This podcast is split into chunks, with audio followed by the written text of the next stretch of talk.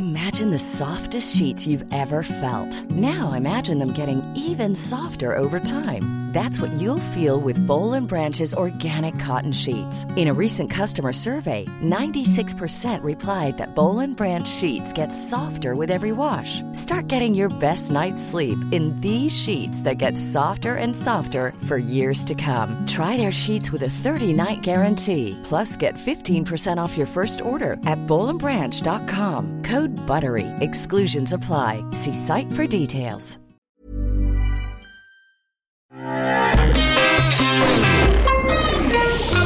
Salut, c'est We Love MDR, votre rendez-vous des comédies françaises, un podcast de We Love Cinéma. À We Love MDR, on aime analyser et discuter des comédies françaises, mais aujourd'hui, on va faire quelque chose d'un peu différent, aussi parce que les salles sont fermées, mais c'est quand même quelqu'un qui fait un peu tout le temps l'actualité. C'est Jean Dujardin. Et pour ce faire, j'ai deux, on peut les dire, des Dujardanistes, je sais, sais pas comment on peut les appeler. Euh, j'ai Hugo Alexandre, les, les, les, les Dujardiniers, exactement. Hello euh, Hugo Alexandre. Bonjour, bonjour. Et Yerim Sar. Salut. Alors, euh, pour commencer, euh, c'est simple. Enfin, Jean Dujardin, c'est une espèce à la fois d'icône, c'est à, à, la fois un, un, comédien qui incarne une certaine idée, une certaine génération du cinéma français. Euh, c'est un mec qui est, c'est un mec qui quand même été oscarisé et palme d'orisé. Euh, c'est un, c'est, il, il, a tout pour réussir et en même temps c'est un, c'est un mec qui fait un peu débat. J'ai envie de savoir, Hugo, on va commencer par toi. Qu'est-ce qui t'évoque Jean Dujardin en, en 2021 Parce que j'avais, au début j'étais en train de dire en 2020, mais en fait non non, on est passé en 2021. Euh, c'est marrant que tu dises qu'il fait débat parce que je trouve qu'il, enfin, j'ai l'impression qu'il fait plus vraiment débat aujourd'hui. Ah ouais? Et c'est devenu un peu un acteur incontournable. Alors que c'était pas forcément le cas effectivement au début quand il a commencé avec un gars une fille et par exemple moi, moi, je j'adhérais pas tellement à, à ce programme-là. T'étais pas la, film Brise, pas la, Brise de Nice, la génération euh, du des sketchs des nous c'est nous quoi. Si j'étais cette génération-là, mais euh, ce programme-là qui, qui l'a vraiment révélé me, me plaisait pas particulièrement. Et donc quand il a commencé à faire des petits rôles en, en comédie, j'étais pas forcément hyper convaincu. Et après, il a quand même su se montrer euh, convaincant dans des rôles de, de, con, en fait. Enfin, ça, a longtemps été sa spécialité. Il l'a longtemps fait très bien, et il le fait toujours très bien. Et je trouve que depuis quelques années, il s'est diversifié, et il fait de plus en plus de, rôles très différents. Et je trouve qu'il commence vraiment à prendre une autre dimension. Et aujourd'hui, j'ai l'impression qu'il fait plus vraiment débat, quoi. Que, euh, euh, n'importe qui peut se retrouver dans, dans, dans un rôle du jardin, que ce soit chez chez Azanavicius ou euh, ou dans une, une, comédie romantique ou dans des films un peu plus niches comme euh, chez Blier ou chez Kervernet de l'Épine. Enfin, tout le monde peut avoir son, son, du jardin préféré, quoi. Enfin, c'est ce, ce que l'impression que j'ai. En tout cas, moi, ça, ça me fait plaisir de voir un acteur qui a qui qui est à l'aise un peu dans toutes les formes de comédie, qui qui essaie de se diversifier, de faire plein de choses différentes, euh, et, il, et, il, le fait très bien. Et toi, Yerim, qu'est-ce que ça t'évoque maintenant du jardin? Euh, Alors, à la toute base, euh, pour moi, c'est l'acolyte de c'est l'acolyte de Bruno Salomon dans Salomon et du jardin, dans Farce Attack. Donc, et tu comptes pas Colado là-dedans, quoi Colado, il, il euh, pas encore. Bah, en parallèle, en parallèle. moi, je découvre d'abord en binôme. Donc c'était Bruno Salomon et Jean Dujardin qui faisaient des, des sketchs euh, dans une émission qui s'appelait euh, Farce Attack. Et, je sais pas si c'était France 2 ou France 3, mais c'était France Télévisions, c'est sûr et certain. France 2, France ouais, 2. le dimanche. Euh, et après coup, en fait, euh, je comprends qu'en fait, c'est un duo qui appartient lui-même à un collectif d'humoristes qui s'appelle Et nous, c'est nous. Et, euh, et donc, je commence à suivre un petit peu.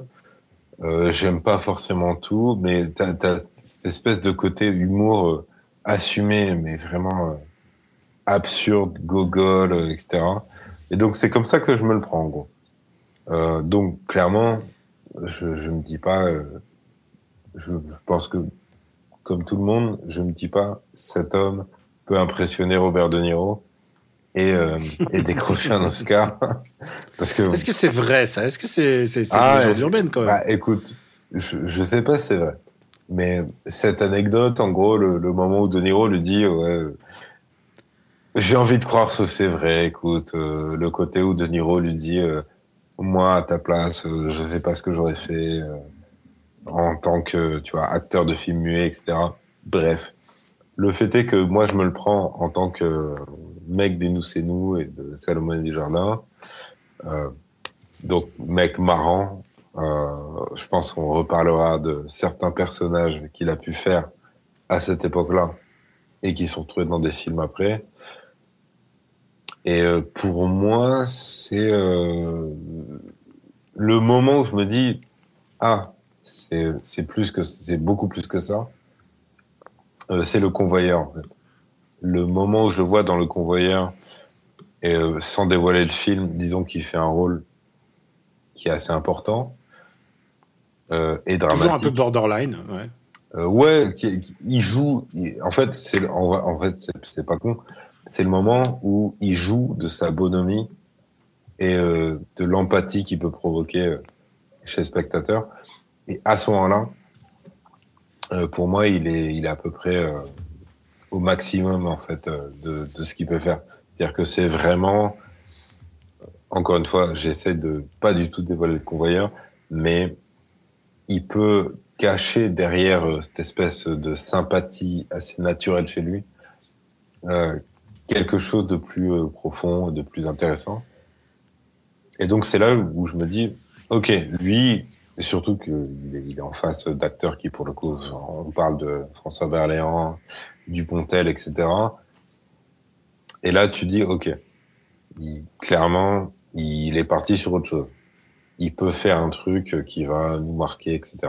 De ces, en gros, moi, c'est ça, euh, la scission, on va dire, très caricatural entre l'avant et l'après, euh, en gros le du jardin sketch et le du jardin acteur. Encore une fois, c'est très tôt parce que le convoyeur, c'est un, de ses premiers rôles. Non? Convoyeur, euh, c'est 2004. Il, a, il me semble qu'il a fait un truc avant, mais j'ai plus le titre du film, je suis désolé. Avec Alors, je peux vous dire, il a, euh, il, a, il a fait un caméo dans Les Clés de bagnole. C'est tout, ce, ce dont je me souviens. Mais, il me semble qu'il y a un truc avec Carl Bouquet où il est bah, je sais pas. Ah, euh, bienvenue chez les Roses, non Ouais, ouais, ouais, ouais. Exactement, c'est Bienvenue chez les Roses, ouais. Mais c'était un mec, c'était euh, jusque-là, c'était un mec à second rôle. Et puis ensuite, en fait, on pourrait presque distinguer plusieurs axes de sa vie quand même, parce que euh, il y a ce moment où il où il s'essaye, où il où il devient vraiment acteur, convoyeur. Puis il y a une une une saga évidente, c'est OSS, et surtout il euh, faut, que, faut que je dise ça à nos auditeurs. On a enregistré un spécial du, euh, du jardin, mais dans les toutes premières émissions euh, de MDR, donc ça remonte. Et à l'époque, on en parlait, euh, on en parlait, on se disait OSS, c'était quand même, on avait mis l'accent énormément sur OSS, en se disant qu'il y a quand même cette espèce de bah, d'Arlésienne euh, qui est OSS 3 déjà. À l'époque on n'y croyait pas. On, on on n'y croyait pas et on disait on aimerait bien la voir mais euh, est-ce qu'il sera pas trop vieux? Est-ce que ce sera pas trop tard? Est-ce que la France aura pas changé? Euh, et on disait on a vraiment dit ça dans l'émission. Et euh, on est toujours pas sûr de le voir un jour en fait hein. Ça se trouve ça n'arrivera tu penses aux salles de cinéma? Euh, bah ouais. Peut-être quelqu'un. Non, mais le film existe. Ah, c'est maintenant. On sait jamais ce qui peut Oui, oui, euh, quelqu'un va perdre les bobines euh, dans, le désert.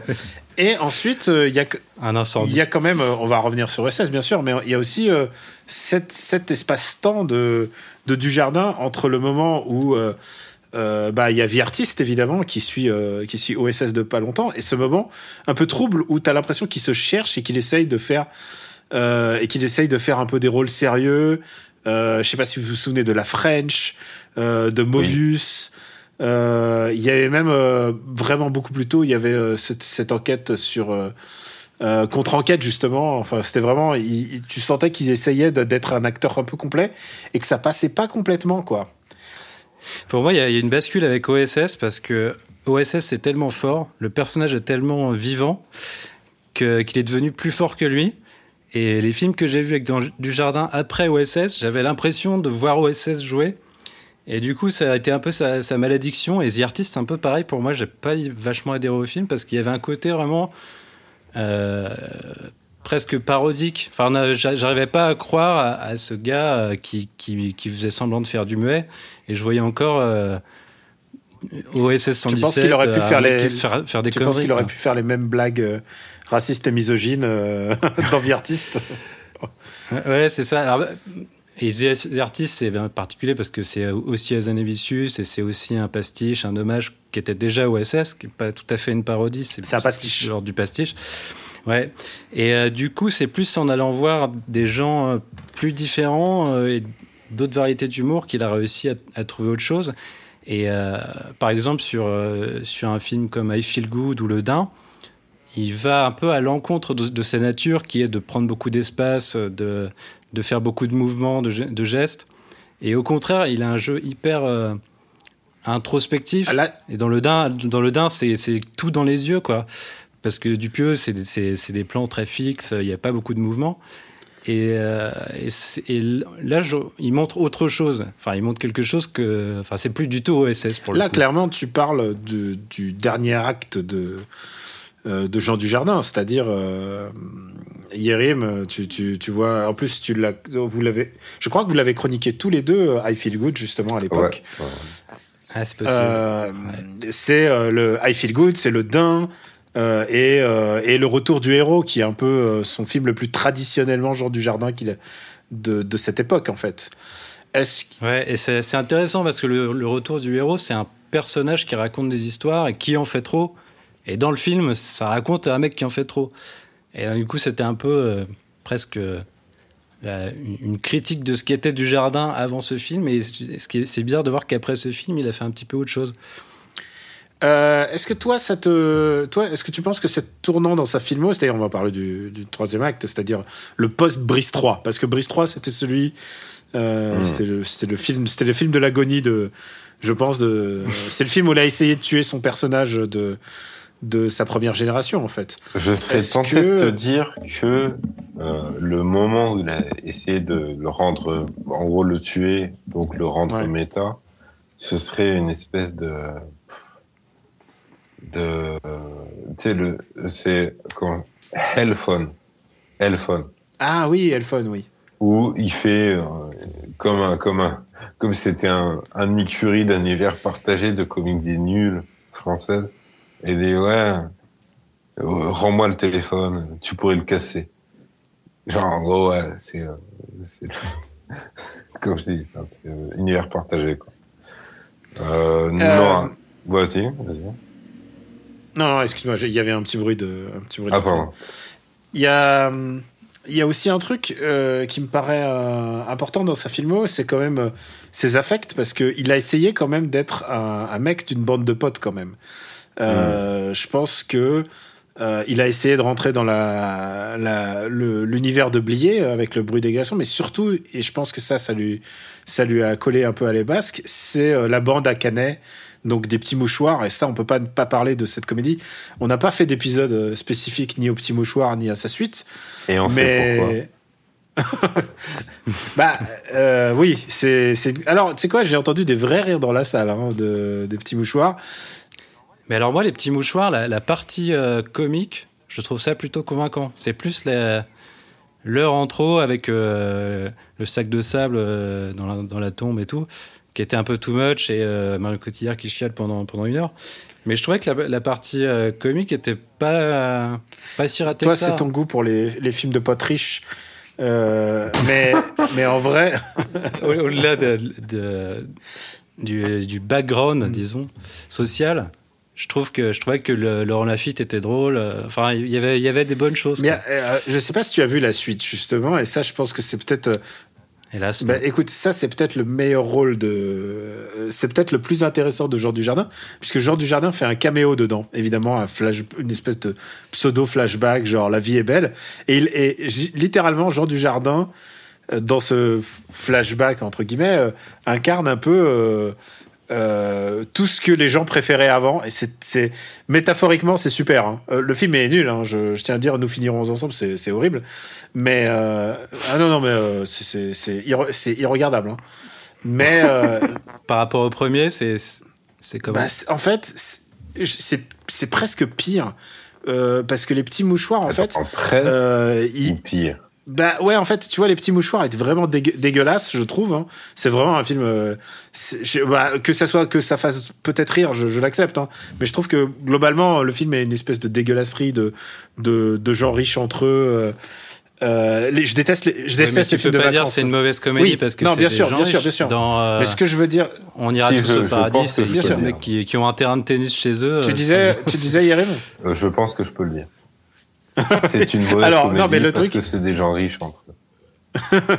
non, mais le truc, c'est qu'ils sont horribles les uns avec les autres, et je trouve que les personnages n'ont pas de cohérence, euh, n'ont pas de cohérence interne. Ouais, c'est plutôt ça.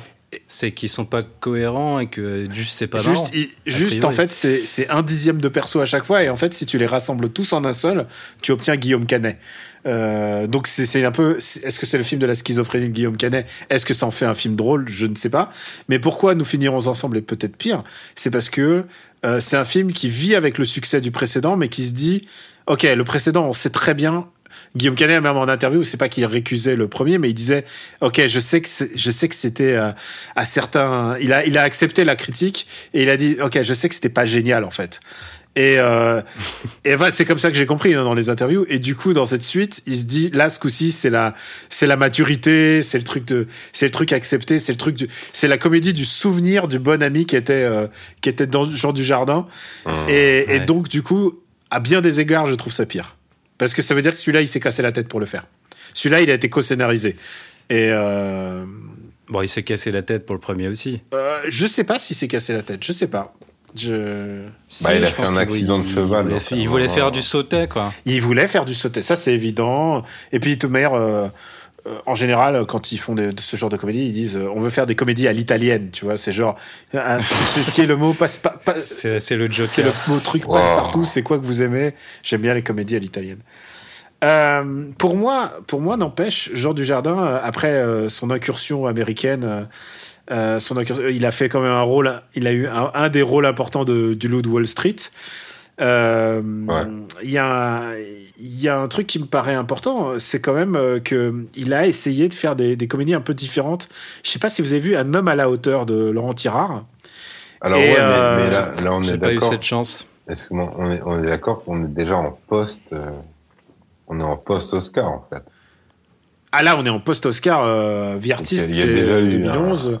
Ouais, ouais, là, il est déjà. Dans, sa filmo, dans sa carrière. Alors, Un homme à la hauteur est un film loupé, mais, mais par contre, euh, ce, que, ce que Jean Dujardin essaye de donner et euh, ce que ça doit lui prendre comme ego, justement, d'être rapetissé un peu, euh, d'être mis à genoux ou même d'être numériquement rapetissé, mm. c'est, je pense que ça a dû être une expérience assez intéressante pour lui en tant que comédien par, rapport, par rapport à sa propre filmo. Et, euh, et puis il y a aussi un autre truc, c'est que il devient aussi, euh, et ça il faut que récuser un des un des participants de ce podcast. Euh, Hugo, tu as joué avec euh, Jean Dujardin dans le même film que Jean Dujardin. ah. ah non, c'est ma c'est ma casserole. Ça. Mais non, mais t'as joué, t'as as été figurant, voilà. As été... dans quoi? J'ai été figurant euh, chez, chez, Roman Polanski. Et oh putain, double casserole, hein, clairement. ah mais attends, t'étais pas voilà, non mais attends, t'es figurant, on tape on t'appelle un matin. Et, et, je pense qu'il y, y, a eu un peu un poste. Euh, je sais pas quelle va être la répercussion justement de Jacques sur son, sur son activité comique en fait. Euh, parce que. Euh, Moi je pense que ça aura aucune répercussion parce ah que. En fait, euh, tous ses rôles dramatiques, enfin aucun de ses rôles dramatiques n'ont de répercussion en fait parce qu'il est, il est largement meilleur en comédie, je trouve. À part The Artist qui est, qui est un peu hybride. Mais. Enfin, comme ça, si je regarde pas sa filmo, je pourrais pas citer des, des films dramatiques qu'il a fait. Enfin, je pourrais, je peux les citer en réfléchissant. Bah, tu pourrais dire la French. Je me souviens pas de rôle C'est vrai qu'on le retient jamais pour la French. Enfin, bah, je pense pas. C'est pas bien la French. Bah, en fait, c'est un bon acteur, mais là où il explose, c'est vraiment en comédie, quoi. C'est son truc. Mmh. Euh... D'ailleurs, c'est pas pour rien qu'il a démarré euh, sur scène en faisant des sketchs, quoi. C'est que c'est ça qu'il sait faire et il dit lui-même que il, il, il joue au sens propre quand il fait quand il fait l'acteur, il joue et euh, et c'est c'est un, un, comédien mm. au, sens propre. il faut qu'on qu'on parle d'OSS. We, we got to talk about OSS, comme disait euh, pas Kevin, mais on va, on va parler d'OSS. Euh, OSS, c'est quand même pour moi son chef-d'œuvre. Et, euh, et en même temps, euh, le, bon souvenir, parce que moi, j'adore OSS, j'adore les deux OSS. Je pense que c'est euh, quand même une période assez dorée euh, en termes de comédie, puisque c'est quand même la fusion d'Azanavicius, Jean-François Alain et euh, Dujardin, qui est littéralement leur petit pinceau, parce que il est ultra contrôlé par, le texte et par Azanavicius. Je sais pas si vous êtes des OSSistes, du moins autant que moi. Oui. Yérim, toi, comment tu. Je sais que Hugo, il est très OSSien, mais comment toi tu es, Yérim, par rapport à OSS Moi, moi, je suis, en fait, euh, moi, je kiffe euh, pour une raison très, très simple et très, très conne. Ah, C'est, bah, euh, que je retrouve euh, le côté Zaz qu'il y avait dans la Cité de la Peur et qui est très rare, en fait, dans les comédies françaises. Et du coup, ils ont un peu, pas entièrement, parce que c'est pas non plus un truc slapstick à chaque, à chaque gag ou quoi. Ouais. Mais ils ont, ils ont ce truc de, d'humour parodique. Donc voilà, je, je respecte la démarche. du, du pastiche. Ouais, et, pastiche. euh, et du coup, euh, et du coup, OSS. Donc, euh, toi, Hugo, tu par rapport à OSS, euh, puisque puisque tu n'étais pas là euh, dans cette émission il y a 5 cinq ans au minimum, comment tu t'adresses par rapport à euh, c'est quoi OSS pour toi? Bah, c'est euh, une, sorte de chef- chef-d'œuvre de la comédie, quoi. C'est euh, ils ont ils ont vraiment, enfin non seulement c'est un, un pastiche très réussi, mais ils ont créé un personnage qui est, qui est vraiment euh, qui est vraiment cohérent et qui est touchant, qui raconte quelque chose. Et ça, ça, ça doit vraiment beaucoup à, à Dujardin. C'est-à-dire que c'est un personnage qui euh, qui je disais qu'il il jouait tout à l'heure du jardin et en fait c'est il, est un peu comme comme Dubosc en, en sas qui il joue un mec qui joue enfin un mec qui fait semblant. C'est vrai qu'il il compense sa, sa, sa fragilité en, en, en gesticulant. Et il y a des moments dans, dans, dans OSS où, où la carapace un peu se, se fendit et, et il fait un, un regard un regard bovin d'un seul coup. Et tu, tu vois le, le, le mec derrière le, derrière le, le sourcil frétillant quoi. Et euh, c'est c'est vraiment un personnage de comédie euh, extraordinaire quoi Et euh, bon, on est d'accord, les deux OSS, euh, sont- moi, moi en tout cas, je, je, je, je ne m'en lasse pas, je les trouve, je les trouve super. Euh, je, je pense que les deux OSS vont devoir affronter leur menace fantôme. Et leur menace fantôme, euh, elle s'appelle Alerte rouge en, en Afrique noire, Ouais. euh, réalisée Ah, non j'ai pas par que- J'ai cru que Azanavicius. t'allais être direct et que t'allais dire elle s'appelle Nicolas Bedos. Parce qu'en vrai, Non, je peux ça. pas. Je peux pas être si frontal. Je sais pas s'il y a que lui en fait. Je sais pas si si si lui si seul Nicolas Bedos peut porter à lui tout seul euh, Pour la portée de la réussite. Alain, euh, Le scénariste, euh, et c'est c'est Est ça toujours qui là. Est, ça qui est, qui est dommage presque, il est toujours là euh, c'est que lui, il avait déjà écrit euh, son troisième volet d'OSS. Euh, de toute façon, il a, il a aussi participé à une, une excellente série euh, assez drôle. Et je suis absolument désolé, je n'ai plus le nom de la série. Je suis désolé, je n'ai pas préparé cette émission suffisamment. Attends, Mais attends, tu, tu, Jean-François t'inquiète pas, on Alain- va, on on attends, attends, on va couper au montage. Tu vas le redire. C'est au service de la France. Ok. Jean-François Alain a aussi fait euh, euh, le scénario d'Au service de la France, qui est une série. Il me semble que c'était sur Arte. Et, euh, et c'était très drôle. Et c'est un mec qui, en gros, je sais que parce qu'on l'avait interviewé euh, il y a maintenant très longtemps, enfin très longtemps, plusieurs années. Euh, on n'était pas sûr qui est même hypothétiquement un nouvel OSS 117, etc. Et il avait déjà son plan dans sa tête. C'est-à-dire que lui, pour lui, c'était clair, c'était évidemment, il faut qu'il aille en Afrique noire, et évidemment, il faut que dans sa tête, ce soit Tintin au Congo. Faut que ce soit un débile. Parce que c'est ça, en fait. Hubert, euh, bonisseur de la batte, c'est un crétin. C'est l'essence du personnage. Et le fait d'avoir retardé, retardé, alors c'est c'est la faute à personne dans un premier temps. Maintenant, ils l'ont confié, ils l'ont confié à, à Nicolas Bedos. Bon, Euh, en tant que Real, euh, moi, personnellement, j'ai rien contre lui. Par contre, à la seconde où ils ont dit, ouais, du coup, euh, il va aussi retoucher le, scénario. Bon, là, tu dis, ah, ça peut, malheureusement, ça peut euh, peut-être un peu, un peu rabaisser le bordel. Mais c'est, mais encore une fois, il y a rien dans, le teaser qui, nous dit ça. Il y a rien dans, le- voilà.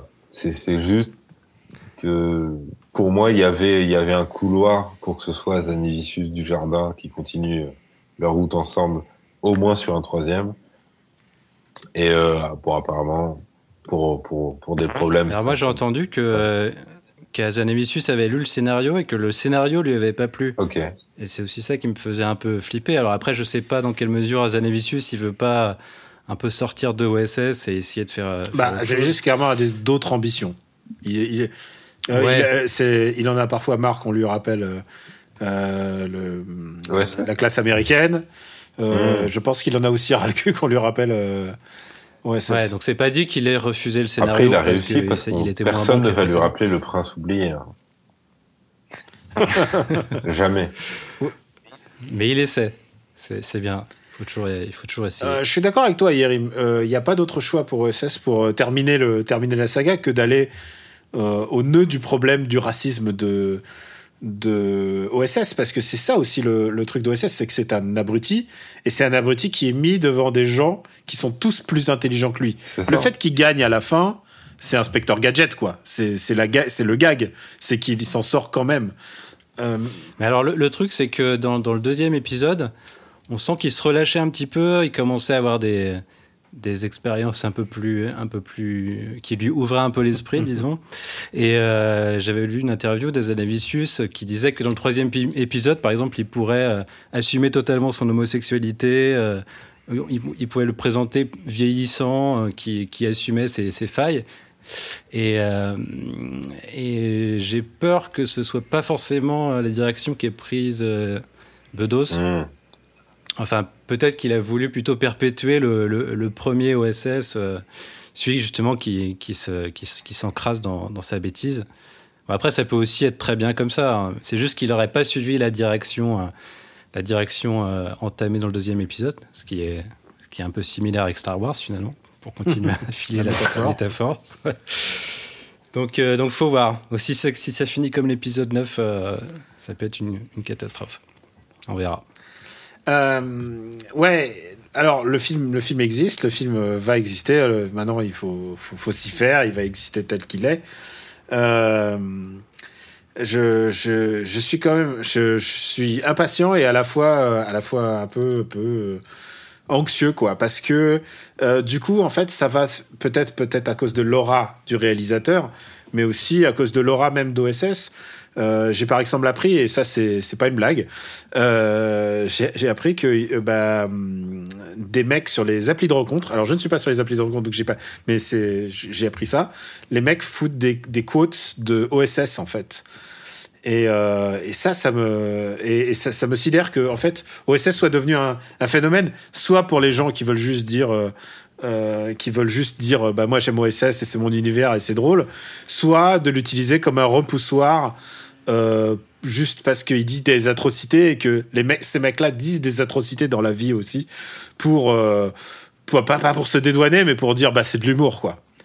Et, euh, j'ai découvert ce phénomène-là juste juste là. Mon, et, et je me demande et je me demande encore quoi en penser en fait. Je me demande si c'est pas trop tard pour OSS. Je me demande si, on pourra rire sereinement. Je, me, je je sais pas si la campagne de promotion euh, qui d'ailleurs se termine parce que ils ont dit que ça y est Nicolas Bedos il parlera plus jamais sur les réseaux sociaux.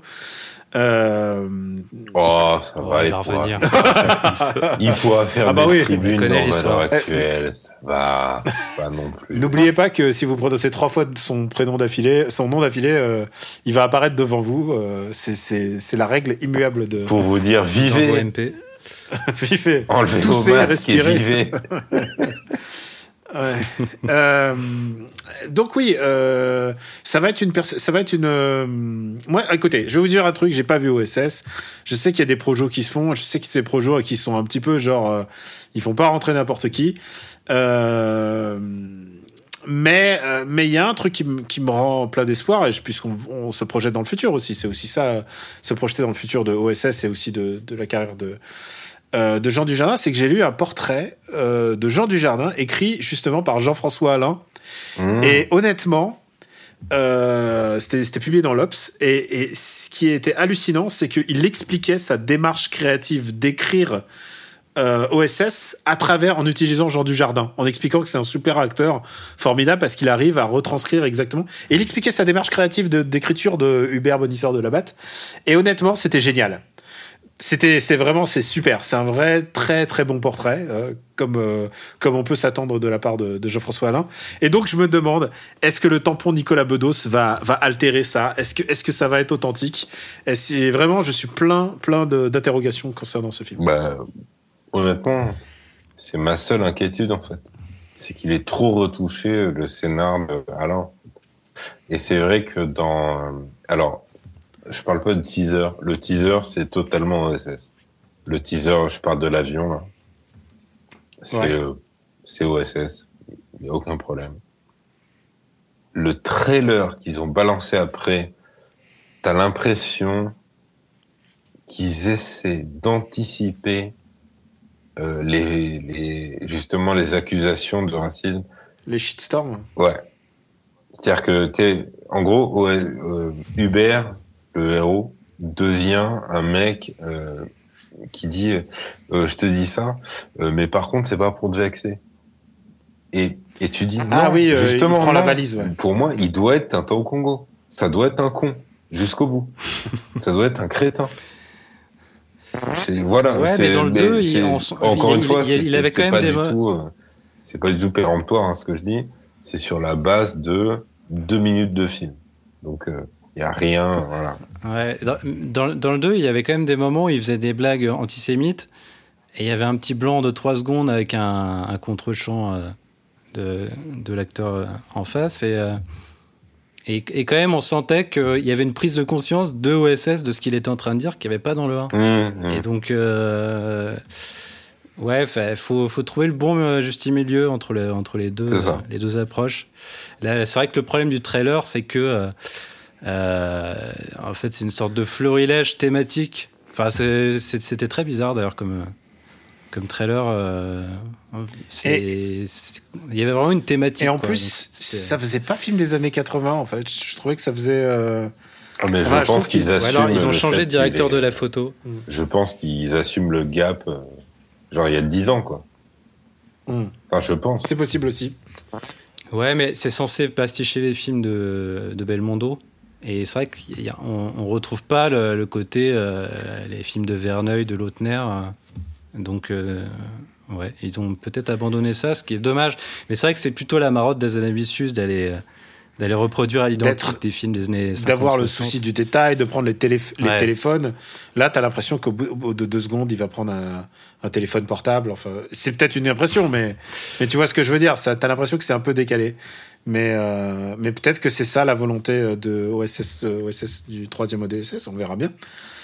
Euh, les gars, on va, on va pouvoir. euh, euh, on, va on va pouvoir pas passer aux recommandations, mais si vous avez quelque chose à.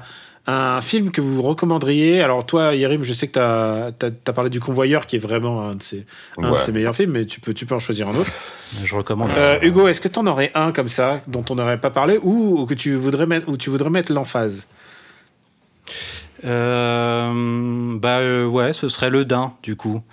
Justement parce qu'il y a ce côté, euh, c'est c'est cet acteur très gestuel qui, qui, qui essaie autre chose et qui va aller euh, scolter à, à Dupieux, qui est, qui, est, qui est presque son, son opposé cinématographiquement.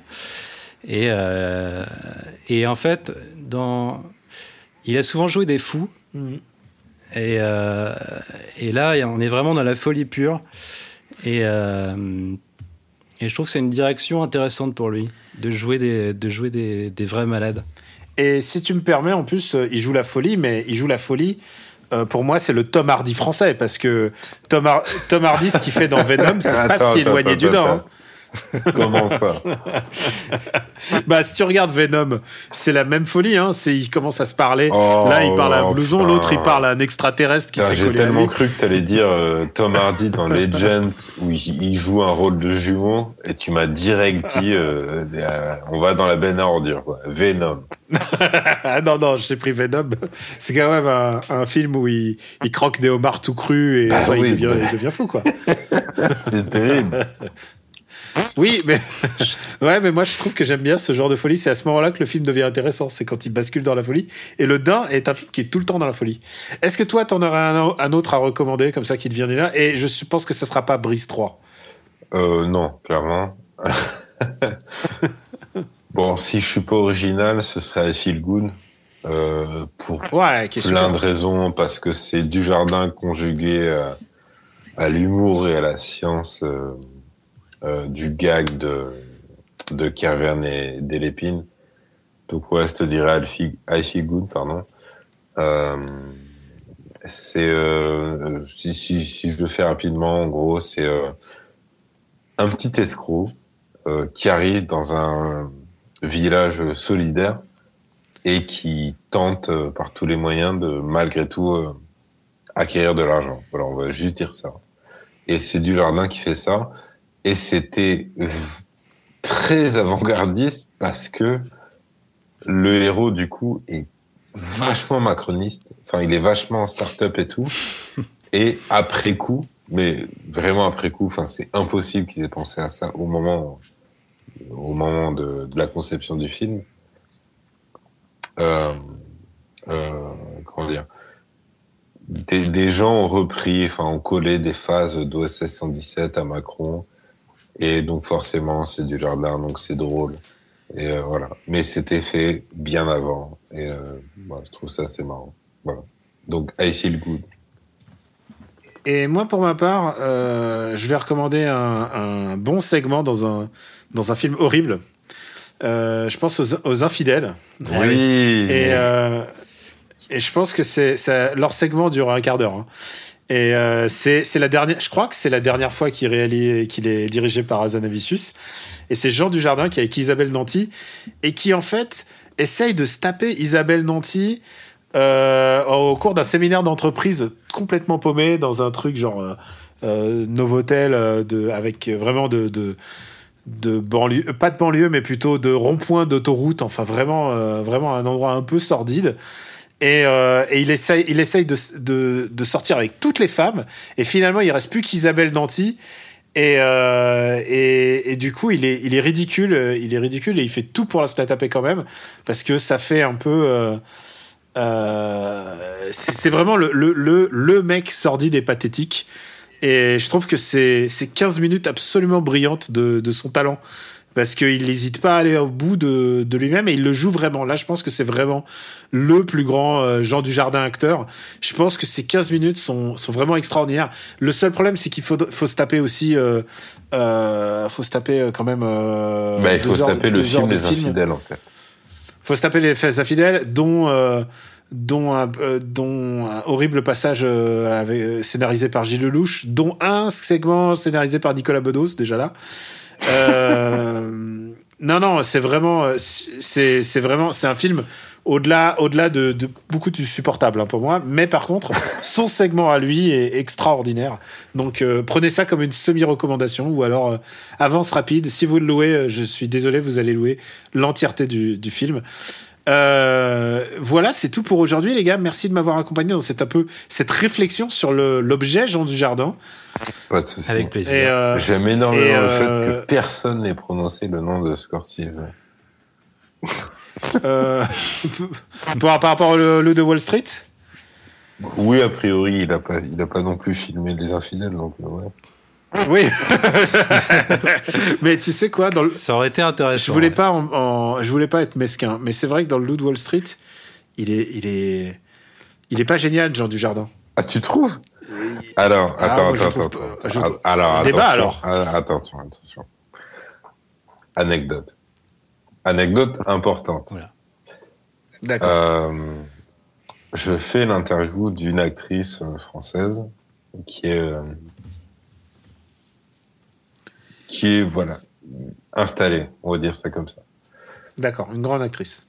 Euh, et elle me dit direct, euh, moi par contre, euh, oh, je sais pas parler anglais, donc du coup, je suis pas allé au truc de Scorsese. Et je me dis, attends, mais elle parle de quoi? Et elle me dit, ouais, pourtant j'aurais été avec un grand acteur international, je sais pas quoi. De quoi elle parle, un truc? Et après, le Loup Wall Street sort. Et en fait, je, je comprends que cette actrice aurait dû être la euh, tante, il me semble, euh, que tu as dans les scènes euh, en Suisse, il me semble, dans le Wall Street. D'accord. T'as, t'as en gros, voilà. Bon, bref, c'est Yolande Moreau. Et euh, voilà. Et elle est pas passée loin de, de jouer dans, de là-dedans, quoi. Bah, c'est, elle que- qui, qui était voulue, en fait. Mais c'est juste qu'elle ne parle Ah. absolument pas anglais. Et donc, ils ont pris quelqu'un qui parle pas plus Bah, euh, rappelle-toi, le Wall Street. T'as une tante Bah, il, il, il parle pas Non, bah, si, mais rappelle-toi. T'as, t'as même oui. une, une scène où euh, DiCaprio est tellement défoncé, enfin, son personnage est totalement Ouais. défoncé. Et t'as une- un croisement de voix off. Et ce con pense que elle essaye de le séduire, alors que pas du tout. C'est elle. C'est ce personnage. Ah, Ah, ok, ok. Mec, Voilà. tout d'un coup, là, j'ai l'impression de- d'avoir euh, rassemblé les pièces d'un puzzle. J'ai l'impression que j'en sais, j'en sais plus sur, sur le loup de Wall Street. Euh, Putain, on aurait pu avoir Yolande Non, Moreau. mais clairement, enfin, moi, moi, ça m'obsède depuis qu'elle me l'a dit, en fait. Il faut que j'en parle Mais à surtout, quelqu'un. elle, ça- Je suis Ah, désolé. pas dormir de la eh, nuit. mais hein. surtout, elle, ça doit l'obséder, elle aussi. Il faut que ça obsède d'autres gens. Je veux comprendre. Désolé. Bon, bah, on va le laisser sur, sur cette obsession de, euh, de Jean Dujardin, mais aussi de Yolande Moreau. On n'est pas passé loin d'un chef-d'œuvre authentique. Totalement. Euh, pour nous retrouver, c'est We Love MDR euh, sur Apple Podcast et toutes les applis dédiées. Merci de vous, vous abonner et de laisser des commentaires, d'en parler autour de vous. Et la semaine prochaine, on reprend. euh, je dis ça à peu près tous les épisodes, mais là, c'est sûr. On va enregistrer en vrai, en réalité. On va pouvoir se faire des brofistes, certes distanciés, mais hop, aussi. Ouais, ouais. On sait pas. Avec des gants. Avec des gants, euh, sous contrôle d'huissier, avec euh, avec euh, autorisation de Blanquer, signé de Blanquer et de Darmanin. Vraiment, ça va. C'est non, on va pas on va pas pousser jusque là. Mais en tout cas, on aura euh, normalement on sera on sera dans le vrai studio, euh, vraies conditions. Donc ça va être ça va être une autre salade. Je vous remercie d'avoir participé tous les deux. Euh, les du jardin, les, les du jardinistes. Non, les comment tu disais les Du jardinier. les du jardistes. Du jardinier. Les du, les du jardinier, voilà. Euh, on vous embrasse très fort, on vous dit bon courage où vous soyez et on vous dit à, à très très très bientôt. Ciao